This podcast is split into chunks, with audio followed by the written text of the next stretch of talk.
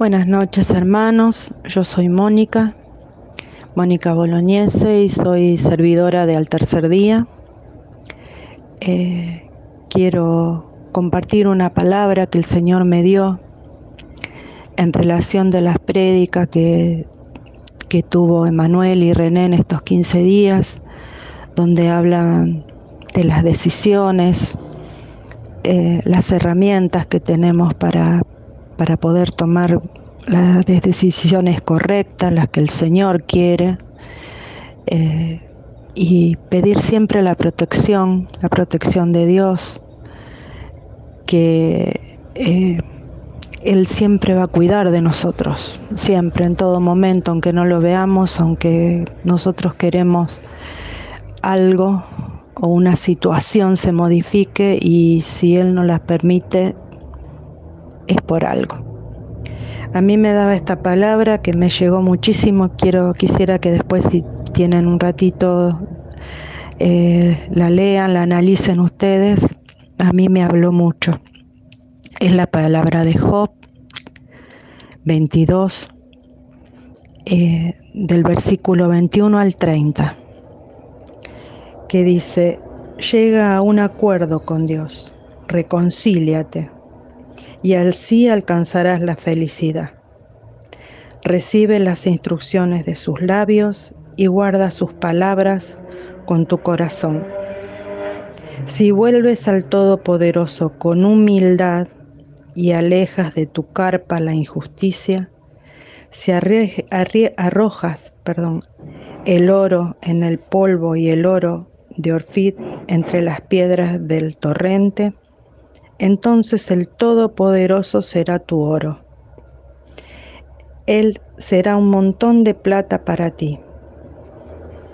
en el Todopoderoso estará tu deleite y levantarás tu rostro hacia Dios. Tú le suplicarás y Él te escuchará y podrás cumplir tus votos. Si te propones algo, Él te, te saldrá bien y sobre tus senderos brillará la luz, porque Él humilla la altivez del soberbio, pero salva al que baja los ojos. Él libra al hombre inocente y tú te librarás por la pureza de tus manos. Eh, así dice eh, la palabra, ¿no? Llega a un acuerdo con Dios. Y yo pensaba, reconcíliate y así alcanzarás la felicidad. ¿Y qué es llegar a un acuerdo? Eh, no es decir, Señor, te prometo que voy a hacer esto, lo otro, aquello, si vos me das esto y, y esto otro. No, eso no es llegar a un acuerdo.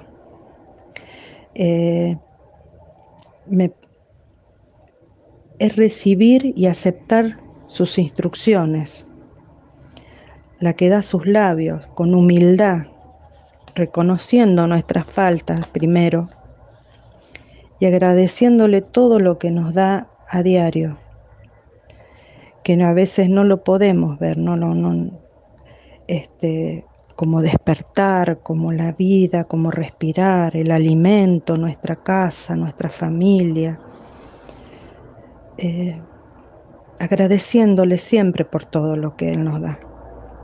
A veces no lo tenemos en cuenta, lo tomamos como algo, algo diario, algo común. También dice, aleja de tu carpa la injusticia. La carpa es nuestra casa, nuestro entorno. Eh, con el discernimiento que Él te da, e invocando su nombre, en el poder del Espíritu Santo, nos vamos a dar cuenta que injusticias hay a veces en nuestras vidas que no tampoco las podemos ver. Eh, no sé, a lo mejor en nuestras familias eh, o en nuestro diario, en nuestros trabajos hay discordia, eh, hay maltrato, insulto, avaricia, no sé, muchas cosas que a veces eh, inconscientemente eh, las tenemos. y no nos damos cuenta. Tenemos que tratar de ser solidarios con el otro, sentir que no somos enemigos si tenemos diferencias o problemas, porque en la palabra está que la lucha no es contra carne, es contra el espíritu. En el Todopoderoso está nuestro deleite, dice el versículo. Si levantas tu rostro hacia Él, tus súplicas Él las escuchará. Y es hermoso esto, porque a veces decimos, ¿por qué el Señor no me escucha? No, no, no, yo le estoy pidiendo hace años por esto y no, no se da. Bueno, revisarnos, a ver por qué Él no escucha nuestras súplicas. Y también dice, si te propones algo, te saldrá bien y en tus caminos habrá, habrá luz. Eh, pero quiero recalcar esto que me marcaba mucho. Él humilla la altivez del soberbio. Cuando emprendas algo eh, y quieras pedir, no sé, un trabajo, tengas que hablar con alguien, y tengas que encarar un problema, una charla, quizás pendiente con alguien, eh, hacerlo con humildad. Eh, dice, acuérdate que Él salva al que baja los ojos y libra al hombre inocente, y tú brillarás por la pureza de tus manos. Eh, hacerlo siempre con humildad, siempre sin ir al, choque, sin ir a, a, tener una postura donde, aunque sea verdad que uno, nosotros tengamos razón, pero eh, pedir siempre todo con humildad. Y más cuando nos ponemos en, eh, a orar, ser humilde con el Señor, que Él, sabemos que Él eh, todo lo perdona, que Él nos hace nuevo. Eh, yo cuando me operé, como testimonio, digo, quiero contarles esto, cuando me operé tantas veces, tres veces de columna, eh, las dos primeras veces no, no, no me sometí a sus manos, no me sometí, no he orado, he pedido, sí, siempre invocando que Él me proteja. Pero en la tercera dije, bueno, Señor, esta vez opérame vos. Sé vos eh, el médico, mi médico personal. Yo la cuarta operación que tenía pendiente, dije, en el nombre de Jesucristo, yo no me la voy a hacer la cuarta operación. Yo voy a hacer esta operación que me vas a operar vos y, y nada más. Me someto solamente a tus manos. Y así fue.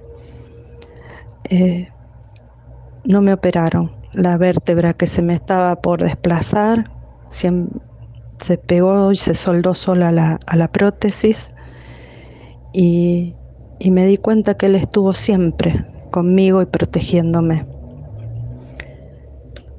Bueno, hermanos, solo quiero pedirle al Señor que nos guíe, nos ilumine, que les haya llegado mi mensaje que quise dar. Es mi primera vez. Eh, y que Él nos ilumina, quería decirle eh, cuando tenemos que tomar una decisión. Con un corazón sencillo y humilde, y con sanas intenciones Él nos redime de todo. Y nos pone un corazón nuevo, nos cubre y nos protege. Te damos gracias, Señor Todopoderoso. Te pedimos que perdones nuestras faltas y nos sigas protegiendo con tu mano poderosa, con el manto de María Santísima y que tu Espíritu Santo nos guíe por el buen camino, nos guíe a hacer lo correcto, tomado siempre de tu mano. Amén y amén.